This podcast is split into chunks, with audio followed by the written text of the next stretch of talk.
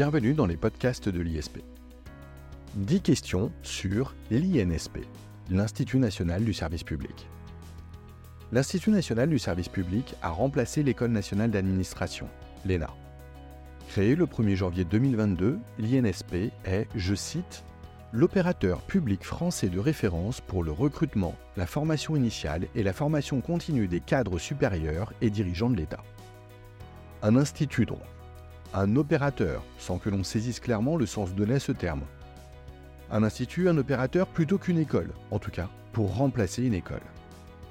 Une école, l'ENA, dans laquelle le président Macron a lui poursuivi ses études, et à laquelle il a donc substitué l'INSP. Répondons ainsi à de nombreuses critiques sur lesquelles nous reviendrons. Je cite à nouveau la présentation de l'INSP sur son site. L'ambition de cet Institut national du service public est d'offrir une formation d'excellence. Nous avons cela en commun. Une formation d'excellence des cadres supérieurs de l'État, une formation reconnue à l'international, en prise avec le 21e siècle et les réalités de la société française. Bref, l'ENA est venue remplacer l'INSP. S'agit-il réellement d'un changement? Peut-on parler de révolution? De révolution dans les concours d'entrée, dans le recrutement, dans le fonctionnement? Plus généralement, la France a-t-elle besoin d'une école pour recruter ses hauts fonctionnaires? Pour répondre à ces questions, j'ai le plaisir d'accueillir au sein des podcasts de l'ISP nul autre que Julie Haberman, la directrice de la prépa ISP, et la directrice de la formation au concours de l'INSP au sein de la prépa ISP. Bonjour Julia Berman et merci, merci d'être présente au sein des podcasts de l'ISP. Je sais que en faisant ce podcast, vous répondez à une demande qui nous a souvent été faite ces dernières années. Et donc, nous allons revenir ensemble hein, sur cette question de la création de l'Institut national du service public et le rôle joué aujourd'hui par cet institut. Bonjour Jacob Bérébi, je suis très heureuse de pouvoir faire aujourd'hui un petit point sur cette institution qu'est l'ENA, devenue en effet depuis peu l'INSP. Alors, Julia Berman, on s'accordera sur le fait que la disparition de l'ENA est assurément un événement pour l'administration française, au moins une révolution que l'on va dire symbolique ou non. Aussi, pourriez-vous commencer, Julia Berman, par nous faire un bref rappel historique de l'ENA, créé, me semble-t-il, à la demande du général de Gaulle Oui, bien sûr en tout premier lieu, on ne peut pas s'intéresser à l'INSP sans avoir une vision de sa création, de son rôle et de ce qui animait les concepteurs du projet initialement. Avant l'ENA, les hauts fonctionnaires étaient recrutés directement par les ministères ou par quelques concours spécifiques à chaque corps. Les entretiens se faisaient dans des salons, dans les alcôves, et c'était un vrai risque de cooptation et de sélection très arbitraire. On recrutait souvent les fils de. Jean Zay un avocat de formation, ministre de l'Éducation du Front populaire en 1936, est particulièrement choqué de cet entre-soi des grands fonctionnaires et il a pour, pour projet de vraiment de créer une école d'administration car il lui semble que la haute fonction publique crée problème car elle est aux mains d'une caste de notables et paraît donc à ce titre antidémocratique. Il tient ce propos très révolutionnaire pour les années 30. Il dit quel enfant du peuple n'a jamais pu être ambassadeur? Ce sont vraiment des propos révolutionnaires pour les, pour les années 35-40. Il veut créer donc une administration qui serait recrutée sur des critères objectifs d'excellence, sur des critères uniquement républicains. Je le rappelle, nous sommes dans les années 30 et l'on voit monter, euh, surgir la, la, montée des fascismes. La guerre arrive, Jean Zay démissionne de son poste de ministre, ne voulant pas euh, faire allégeance à Pétain, rentre dans la résistance, mais il est assassiné euh, à 40 ans par la milice. Il n'a donc pas le temps de mettre son projet de création d'école à exécution. Cet historique est important car avec Pétain qui se rend à l'Allemagne, qui capitule dès 1942, une grande partie du pays se résigne à la défaite puis à la collaboration. C'est la fin de la République, et comme Jean Zay le redoutait, la majorité de la haute fonction publique tourne le dos à la République et soutient le maréchal. L'intégralité de la magistrature, par exemple, sauf un seul juge qui démissionnera, et l'intégralité des préfets font allégeance à Pétain en 1942. Euh, il est bien évidemment pas question pour moi de, juger. Hein. C'est toujours très facile d'être héroïque quand on raconte une histoire à laquelle euh, on n'a pas participé. Mais enfin, les faits sont là. En 1945, à la Libération, Le pays a besoin d'hommes neufs. Le général de Gaulle reprend à son compte l'idée de Jean Zay et demande à son Premier ministre, Michel Debré, de réformer l'administration. Une école doit être créée pour recruter et former des fonctionnaires compétents et intègres. Le 9 octobre 1945, c'est la naissance de l'ENA. Et au cœur du projet, les mots qui sont plus que symboliques, démocratisation et méritocratie. On ne rentrera pas l'ENA parce qu'on est fils d'eux, on ne deviendra pas haut fonctionnaire parce qu'on est fils d'eux, on le deviendra selon un processus de démocratisation et de méritocratie. Ce qui est à noter aussi, c'est que dès la deuxième année de création de l'ENA, c'est-à-dire dès 1946, les femmes sont autorisées à concourir. Et dès le début, sont proposés deux concours, un concours pour étudiants et un concours pour les fonctionnaires qui sont déjà en poste. Il faut vraiment le souligner, c'est profondément nouveau et révolutionnaire pour l'époque d'avoir de créer une formation sur concours, de créer une formation pour les fonctionnaires déjà, et l'amour de la République est au cœur du projet. Euh, un, dernier petit mot sur cette période. Le premier directeur de l'ENA, c'est Henri Boudot de Fontenay, qui est un résistant. Et chaque année, pour le symbole bien évidemment, il emmène les élèves rallumer la flamme sur la tombe du soldat inconnu. Et pour donner le ton, la première promotion est baptisée France combattante. D'ailleurs, ce n'est pas si anecdotique que ça, car les trois premières promotions sont assez particulières. Pour avoir le droit de concourir, il faut avoir été ou déporté, ou résistants ou prisonniers de guerre. On choisit ainsi pour devenir, enfin Michel Debré choisit ainsi pour devenir haut fonctionnaire des personnes qui ont vécu la guerre, dont le caractère s'est forgé pendant cette période et qui ont envie de construire quelque chose de nouveau, une sorte de transcendance républicaine. Alors merci Julia Berman pour cette historique, je trouve, je trouve vraiment ça absolument passionnant. J'ai découvert tout cela lorsqu'on a préparé le podcast. Je n'imaginais pas cette genèse de l'ENA. Euh, venons-en euh, à la période actuelle. Quid de maintenant? Euh, Pourquoi l'ENA est devenue devenu l'INSP? Pourquoi ce changement de nom? Est-ce qu'il ne s'agit que d'un changement de nom ou est-ce qu'il s'agit au contraire d'une réforme en profondeur? Qu'est-ce que l'on reprochait à l'ENA, Julie Berman? Alors, l'ENA est depuis très longtemps sous le feu des critiques par les extérieurs, mais aussi par certains de ses anciens élèves qui trouvent que l'école s'est perdue en chemin depuis sa création en 1945, qu'elle a perdu sa vocation première. Alors, on ne va pas rentrer trop dans les détails, mais pour simplifier, je dirais qu'il y a trois principales critiques qui sont récurrentes depuis des décennies. Alors, la première critique, c'est l'absence de mixité sociale. Et toute la réforme essaye de pallier ce problème. L'absence de mixité sociale, Jean-Pierre Chevènement, qui était un ministre socialiste euh, de François Mitterrand, énarque lui-même et un des rares fils d'ouvriers, parle de, euh, créer le mot énarchie. C'est-à-dire, il trouve qu'il y a un véritable scandale dans l'absence de mixité du recrutement. Donc ça, c'est la première critique. La deuxième critique, qui est récurrente, c'est le classement de sortie qui conditionne la carrière. Ceux qui entrent dans la botte, c'est-à-dire ceux qui sortent bien classés du concours de l'ENA, en gros dans les 15-20 premiers, intégraient les grands corps, le Conseil d'État, la Cour des comptes, l'inspection générale des finances. Et ils y restaient à vie, qu'ils soient efficaces ou pas efficaces. Il suffisait qu'ils sortent très bien classés, ce qui prouve des qualités intellectuelles indéniables, mais qui ne prouve pas forcément des qualités professionnelles. Or, quelles que soient par la suite leurs compétences professionnelles, ils restaient dans le grand corps qu'ils avaient intégré.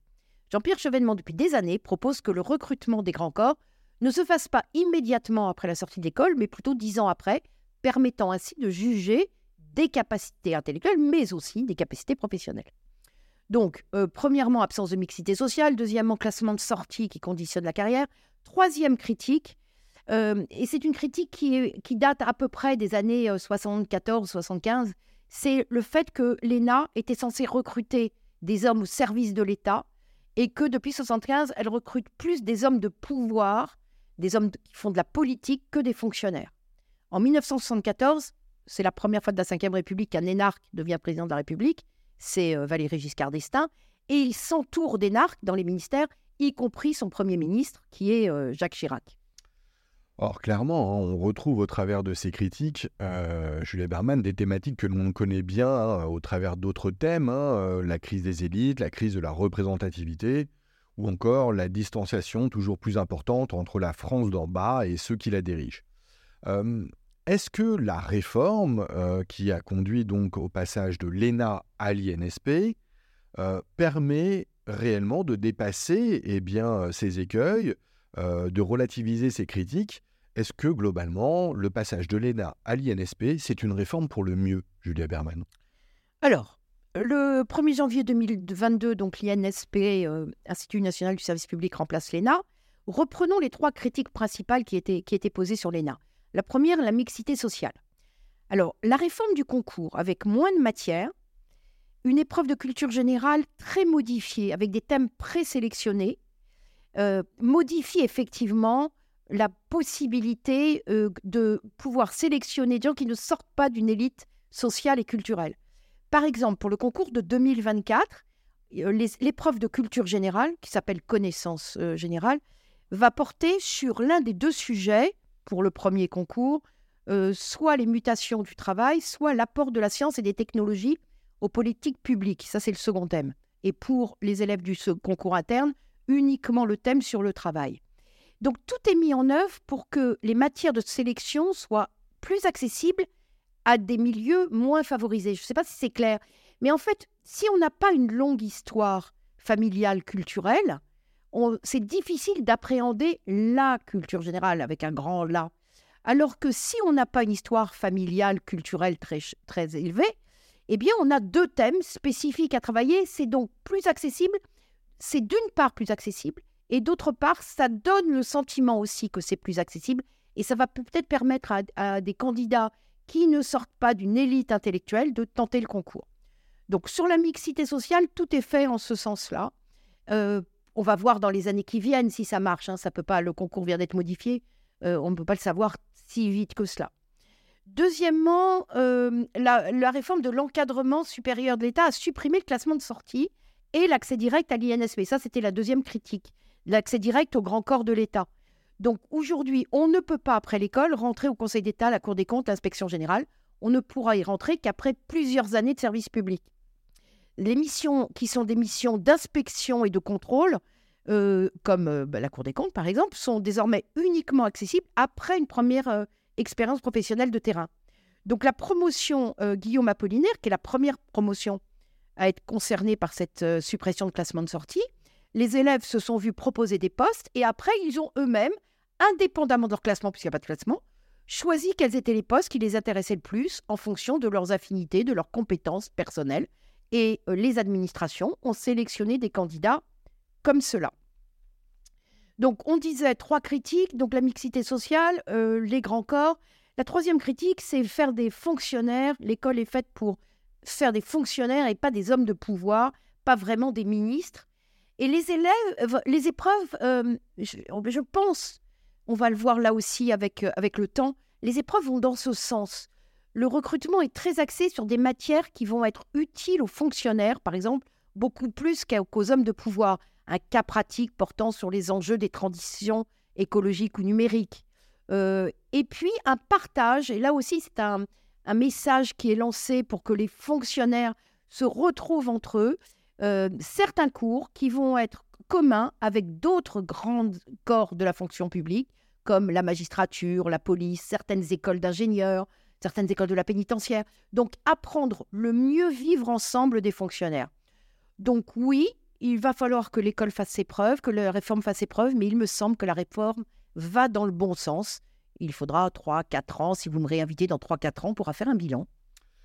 Alors, la réforme concerne donc pas seulement le nom, hein, vous venez de l'expliquer, mais aussi la réforme des concours et de l'école. Justement, Julia Berman, vous dirigez au sein de, notre prépa, la prépa ISP, la formation qui est destinée à la préparation des concours d'entrée à l'INSP.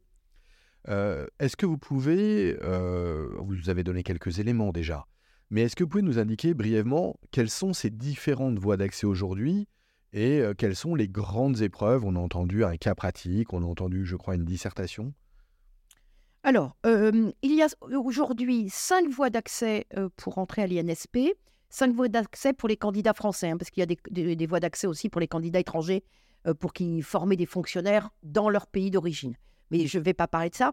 Il y a cinq voies d'accès pour les Français. On va considérer, je vais vous parler brièvement des... Alors, il y a une formation prépa talent, il y a une formation pour ceux qui ont un doctorat, etc. Je vais vous parler des deux principales voies d'accès, le concours externe et le concours interne. Le concours externe, c'est-à-dire c'est le premier concours, concours voie générale, parce qu'il y a aussi une, voie d'Orient pour ceux qui veulent, qui connaissent, qui maîtrisent des langues orientales, mais là encore, c'est un autre concours. Donc moi, je vais vous parler du concours principal qui s'appelle le premier concours voie générale. Donc il y a cinq épreuves au concours, une note de réflexion sur une question contemporaine. Et c'est ce que je vous ai dit, au lieu de que ce soit une épreuve de culture générale libre, elle va porter sur l'un des deux thèmes, euh, le, rôle du pouvoir public et le rapport à la société ou le travail. Donc, ça, c'est pour le concours externe. Pour le concours interne, même chose, sauf qu'il n'y a qu'un seul thème, c'est euh, les modifications et, l'évolution du travail. Ensuite, une note opérationnelle portant sur une problématique de droit public et une portant sur une problématique d'économie. Alors, une note opérationnelle, c'est un petit peu une dissertation, mais qui est plutôt faite à destination d'un supérieur hiérarchique, c'est-à-dire quelque chose de très concret. Donc ça, c'est bien évidemment ce que nous apprenons à faire euh, euh, à l'ISP. Alors, dans le, deuxième, dans le premier concours, c'est et droit public et une épreuve d'éco. Dans le deuxième concours, c'est-à-dire le concours interne pour les fonctionnaires, c'est au choix ou droit public ou économie. Ensuite, une question à réponse courte euh, portant sur plusieurs matières communes, on ne choisit pas, euh, avec un peu de finances publiques, de questions sociales, de questions européennes et internationales. Et puis une épreuve sur les enjeux des transitions écologiques et numériques pour le concours externe et euh, un cas pratique portant sur les ressources humaines pour le concours interne. Alors ça, ce sont les épreuves écrites. Je crois qu'il y a également eh bien, des épreuves dans le cadre de l'admission du premier concours. Oui, il y a également des, épreuves d'admission, comme quasiment, enfin, je me semble-t-il, tous les concours de la publique que je connaisse. Et là, les, voies, euh, les épreuves d'admission sont très allégées. C'est-à-dire qu'il n'y a plus vraiment d'épreuves techniques comme il y avait avant. Il y a plutôt des épreuves d'entretien, entretien ce qu'on appelle prolongé, parce que on part d'une fiche individuelle remplie par le candidat euh, sur ses qualités, ses aptitudes, son savoir-être, sa motivation, etc. Donc un entretien. Une mise en situation collective, ça c'est nouveau. Une épreuve qui permet de mettre le candidat euh, dans un contexte professionnel et de voir ses compétences relationnelles avec les autres candidats. Et plus euh, particulièrement leur capacité à coopérer pour rechercher collectivement une solution à un problème concret d'action publique. Ça, c'est vraiment une épreuve très intéressante. Euh, Jacob, vous le savez, on fait passer nos élèves qui passent la magistrature sur cette épreuve justement de mise en situation collective. Et quand on ne sait pas, quand on n'a pas préparé cette épreuve, euh, on voit bien les erreurs manifestes que font les candidats de, haussement d'épaule, de, de, non-approbation, de non-écoute de l'autre. Et donc, il y a une méthode, ça se travaille. Euh, les élèves ont un, une, euh, des cours, euh, bien évidemment, sur comment, euh, comment passer cette mise en situation collective. Et puis, l'autre nouveauté, c'est l'épreuve de langue anglaise. Alors, c'est extrêmement nouveau.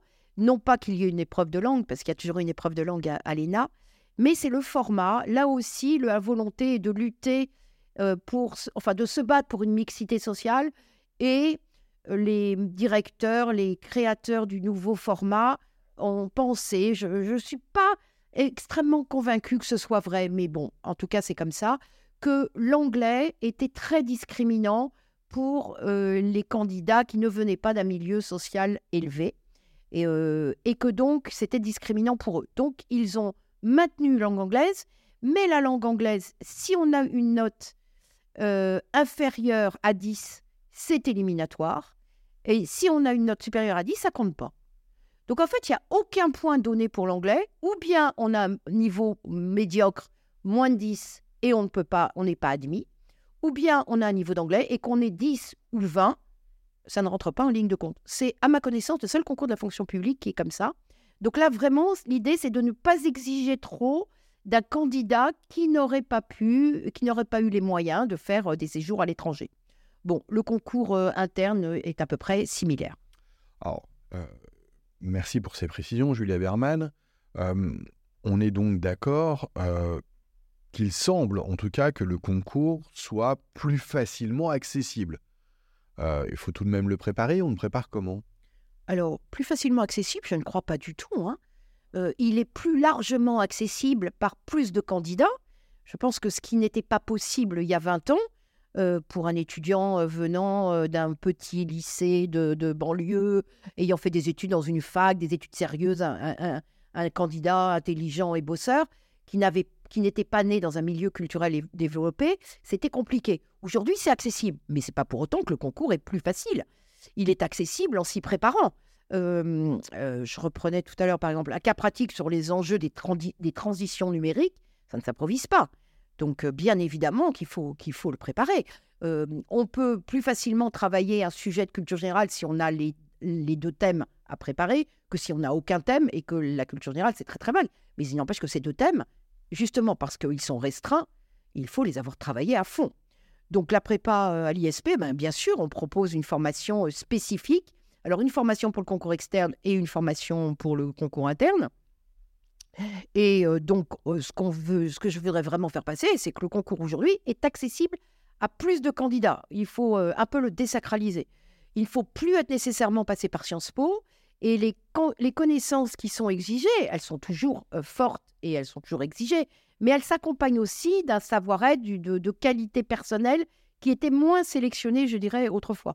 L'oral est vraiment très axé sur ce que l'on est, ce que l'on, sa vision de l'avenir et ce qu'on veut faire.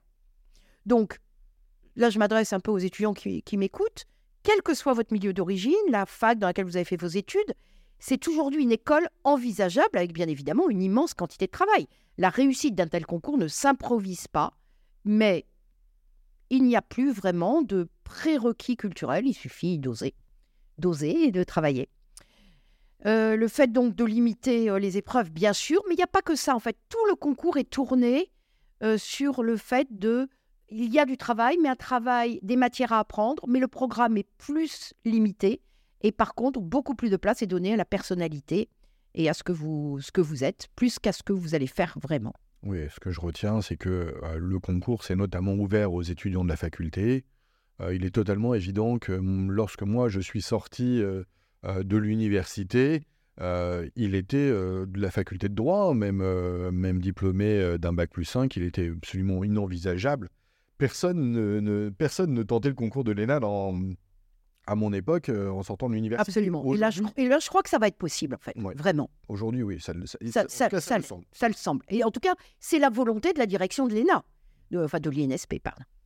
Alors, euh, une autre question euh, qui me semble essentielle pour ceux qui nous écoutent et qui s'interrogent sur leur projet professionnel et l'opportunité de se lancer dans cette, dans cette aventure, quels, sont, quels sont les postes à la sortie de l'ENA Enfin, pardon, je fais, la même erreur, pardon. Quels sont les postes euh, à la sortie de l'INSP euh, Est-ce que vous pouvez aussi euh, eh bien, nous identifier les, les, les, femmes, les hommes qui ont fait carrière après avoir fait l'ENA et ce qui semble demain être les, hommes et les femmes qui pourront faire carrière en sortant de, de, l'INSP Alors, en moyenne, l'ENA recrutait 80 élèves par an. Là, toujours, je parle des candidats français. Hein. Euh, alors, les plus célèbres d'entre eux, eh bien, ce sont bien sûr ceux qui sont devenus présidents de la République. Sur la Ve République, il y en a eu quatre. Il y a eu euh, Valéry Giscard d'Estaing, Jacques Chirac, François Hollande et notre président actuel Emmanuel Macron. Euh, il y a eu une dizaine de premiers ministres. Il y a eu plus de 100 ministres en poste qui étaient passés par l'ENA. le ministère qui a vu passer le plus d'énarques, je crois que c'est le ministère des Affaires étrangères, suivi de peu par le ministère de la Défense et le ministère de la Culture. Donc, il y a 20 ans, là c'est vraiment aussi un peu nouveau, il y a 20 ans, 25 ans, les énarques étaient nombreux aussi euh, comme patrons des grandes entreprises. Un quart des dirigeants du CAC 40 dans les années 90 euh, étaient euh, passés par l'ENA dans les années 90, 2000, 2010. C'est ce qu'on appelle pantoufler. Alors, pour nos lecteurs, ceux qui nous écoutent, pantoufler, c'est pour un haut fonctionnaire partir du public pour aller travailler dans le privé. Euh, donc, euh, autrefois, dans les années 20, euh, il y a 20 ans, 30 ans, 25% à peu près des énarques pantouflaient. Aujourd'hui, c'est de moins en moins le cas. Et ils sont moins de 10% aujourd'hui des diplômés de l'ENA à travailler dans le privé. La plupart des grands patrons du CAC 40 ne sortent plus de l'ENA, ils sortent plutôt des grandes écoles d'ingénieurs type X, Min, Pont. Alors, X, c'est pas Twitter, hein X. X, Polytechnique, bien sûr. Les énarques qui sont restés célèbres sont essentiellement passés par les ministères ou les ambassades, mais certains, vous me demandez des gens célèbres, euh, certains passaient, donc je ne vais pas vous citer les ministres, euh, voilà, mais certains passés par l'ENA ont fait des carrières un peu différentes. Alors je pourrais vous citer euh, bah, des gens qui, moi, m'ont un peu intéressé. Par exemple, Bernard Fèvre d'Arcier, qui a été le directeur du Festival d'Avignon. On ne se dit pas trop qu'en passant par l'ENA, on va diriger le Festival d'Avignon. Odon Vallet, bien sûr, qui est un des grands philosophes sociologues français, responsable spécialiste sur des religions. Frédéric Oudéa, le PDG de la Société Générale jusqu'en 2023 et qui vient de passer en 2024 PDG de Sanofi. Enfin voilà, des, personnes célèbres, mais surtout, bien évidemment, beaucoup de ministres, beaucoup d'ambassadeurs, beaucoup de préfets. Ouais, donc des destinées professionnelles assez éclectiques. Et là, pour le coup, je pense ne pas me tromper en disant que ça ne va sans doute pas changer. L'ENA et aujourd'hui l'INSP, ça prépare donc les hauts cadres français à différents aspects de la vie professionnelle et notamment managériale. Julie Berman, pour revenir euh, donc sur ce, passage de l'ENA à l'INSP, euh, est-ce que cette nouvelle mouture de l'INSP euh, vous semble parfaite ou y a-t-il encore des critiques à formuler? Parfaite, bien sûr que non. Mais enfin, il ne faut, il faut pas se tromper de débat ni se tromper de cible. Bien sûr que l'INSP ne va pas d'un seul coup recruter la moitié d'enfants d'ouvriers. Mais c'est pas vers l'ENA qu'il faut se, tourner, tourner les critiques, c'est plutôt vers l'école, euh, puis euh, l'université. Il faut sans aucun doute, pour améliorer cette démocratisation, il faut améliorer les bases de la démocratie, décentraliser décisions, consulter les Français, réorganiser l'école républicaine. Mais il me semble, euh, je n'ai pas une vision très révolutionnaire de l'avenir, mais nous aurons toujours besoin de hauts fonctionnaires qui assument leurs tâches et de gens bien formés qui prennent des décisions et des responsabilités au sommet de l'État. Donc personnellement, et si ce n'était pas le cas, je le dirais, j'approuve les réformes qui ont été menées au sein de l'institution. Et d'ailleurs, euh, ne nous y trompons pas, hein, il n'y a jamais eu depuis 20 ans autant de candidats qui se présentent au concours. Alors ça, c'est un point qui, m'intéresse et on s'approche de la fin. Euh, beaucoup de candidats, c'est-à-dire? Ben, c'est-à-dire que euh, la nouvelle génération, c'est vrai que pour tous les concours auxquels prépare euh, la prépa ISP, on voit depuis 20 ans, 10 ans et de plus en plus que les étudiants sont fondamentalement habités par la question du sens au travail, du sens qu'ils veulent donner à leur vie. Il y a 25 ans, 30 ans, les candidats des concours voulaient faire carrière, réussir dans leur vie professionnelle. Aujourd'hui, la question de la réussite professionnelle n'est pas au cœur euh, de leur choix, mais c'est plutôt réussir leur vie et donner un sens au travail. Et j'ai l'impression avec les nouvelles générations que ceux qui préparent l'INSP sont encore plus habités par cette question du sens du travail que vers les autres. Donner un sens à sa vie en donnant un sens à son travail. Alors, les étudiants, j'aurais envie de faire un parallèle, même si ça n'a rien à voir. On n'est bien évidemment pas en 45, mais j'ai quand même l'impression que les étudiants sont redevenus plus proches de la génération de 45 dont je parlais tout à l'heure, les résistants, les déportés, les prisonniers, car plus proches de cette croyance forte que c'est l'État qui va permettre de relever les défis de demain, tant en matière environnementale, ce qui touche beaucoup nos étudiants euh, aujourd'hui, qu'en matière stratégique et en matière de droit international, par exemple, qu'en matière de stabilité financière, qu'en matière de défis démographiques, de défis énergétiques. Et aujourd'hui, les candidats à l'INSP, c'est pas pour devenir ministre, c'est vraiment pour donner un sens et relever les défis que le monde actuel nous apporte sur, un peu sur un plateau. Oui, c'est un, sentiment, euh, c'est un sentiment que je partage, Julia Vergne, je me permets juste de donner mon avis. Mais je trouve que finalement, euh, le, le, passage du nom ENA à INSP euh, est quelque chose à la fois de, de judicieux et de... Parce que ça se rapproche de l'ISP c'est vrai. Mais euh, ça a un sens, à mon avis, plus profond qu'il n'y paraît. C'est pas un simple changement de nom. Euh, le mot servir, service, a un vrai sens, effectivement, pour les générations qui passent ces concours aujourd'hui. Il y a moins l'idée, effectivement, simplement d'être dans l'administration, d'exercer une fonction d'administration. Il y a vraiment une idée, effectivement, de, de plus s'investir au service de. Et ça, ça m'impressionne beaucoup effectivement, euh, chez certains de nos élèves. Euh, je suis de plus en plus de nos élèves, oui. vraiment. Oui, et dans plusieurs concours aussi. Hein. Oui. Euh, Julie Berman, on arrive au terme de, ce podcast. Euh, pour conclure, est-ce que vous avez un conseil à donner à ceux qui donc passent les concours de l'INSP, d'entrée à l'INSP. Alors vous nous avez déjà évoqué en deux mots la culture générale. Autre chose peut-être alors, bah écoutez, bon, difficile en une minute de donner un conseil qui va permettre aux étudiants de, réussir un concours, mais je pense que c'est un concours, un, qui est accessible, deux, qui demande beaucoup de travail, et trois, qui est peut-être un concours de longue haleine. C'est, nous préparons à l'ISP une vingtaine de concours différents. C'est le seul concours que nous proposons sur deux ans. C'est-à-dire que les candidats préparent le concours de l'INSP sur un an, et s'ils ne l'ont pas, la deuxième année est, gratuite, la réinscription est gratuite. Comme ça, ils peuvent soit se dire je le fais en un an, si je ne l'ai pas, je le fais sur deux ans, soit carrément euh, travailler et mettre en place un programme de travail sur deux ans avec des matières qui sont vraiment extrêmement précises. Il n'y a pas de flou dans ce qui fait partie du programme et ce qui n'en fait pas. Les candidats, aussi bien du concours externe que du concours interne, quel que soit euh, leur métier d'origine pour les internes, quelle que soit leur formation d'origine pour les internes et pour les externes, avec du temps, avec euh, bien évidemment de, l'organisation, de la méthode et, j'ose le dire, bien évidemment, le savoir-faire euh, de l'ISP et des hauts fonctionnaires qui nous ont aidés à concocter ces programmes, parce que ça, un, poli et des cours sur euh, la transition, euh, les transitions numériques, ça ne s'improvise pas. Donc, euh, avec des, connaissances, avec un savoir, un savoir-faire, c'est vraiment un concours qui doit être atteignable si vous y croyez que vous vous battez pour l'avoir. Alors merci Julia Berman, ce seront les mots de la fin. J'aimerais juste tout de même ajouter quelque chose.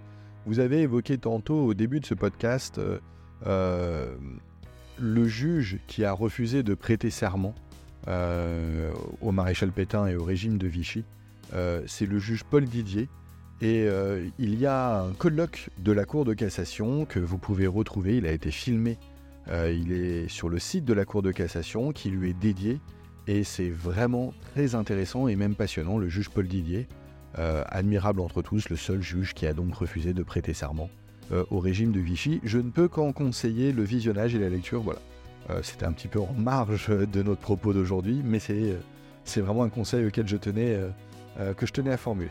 Julia Berman, merci, merci pour tous ces renseignements sur les concours de l'INSP, la nouvelle INSP, et, merci de tous ces aspects aussi un peu historiques et culturels extrêmement riches et intéressants. Merci beaucoup, Jacob. Merci à tous. À bientôt. Au revoir.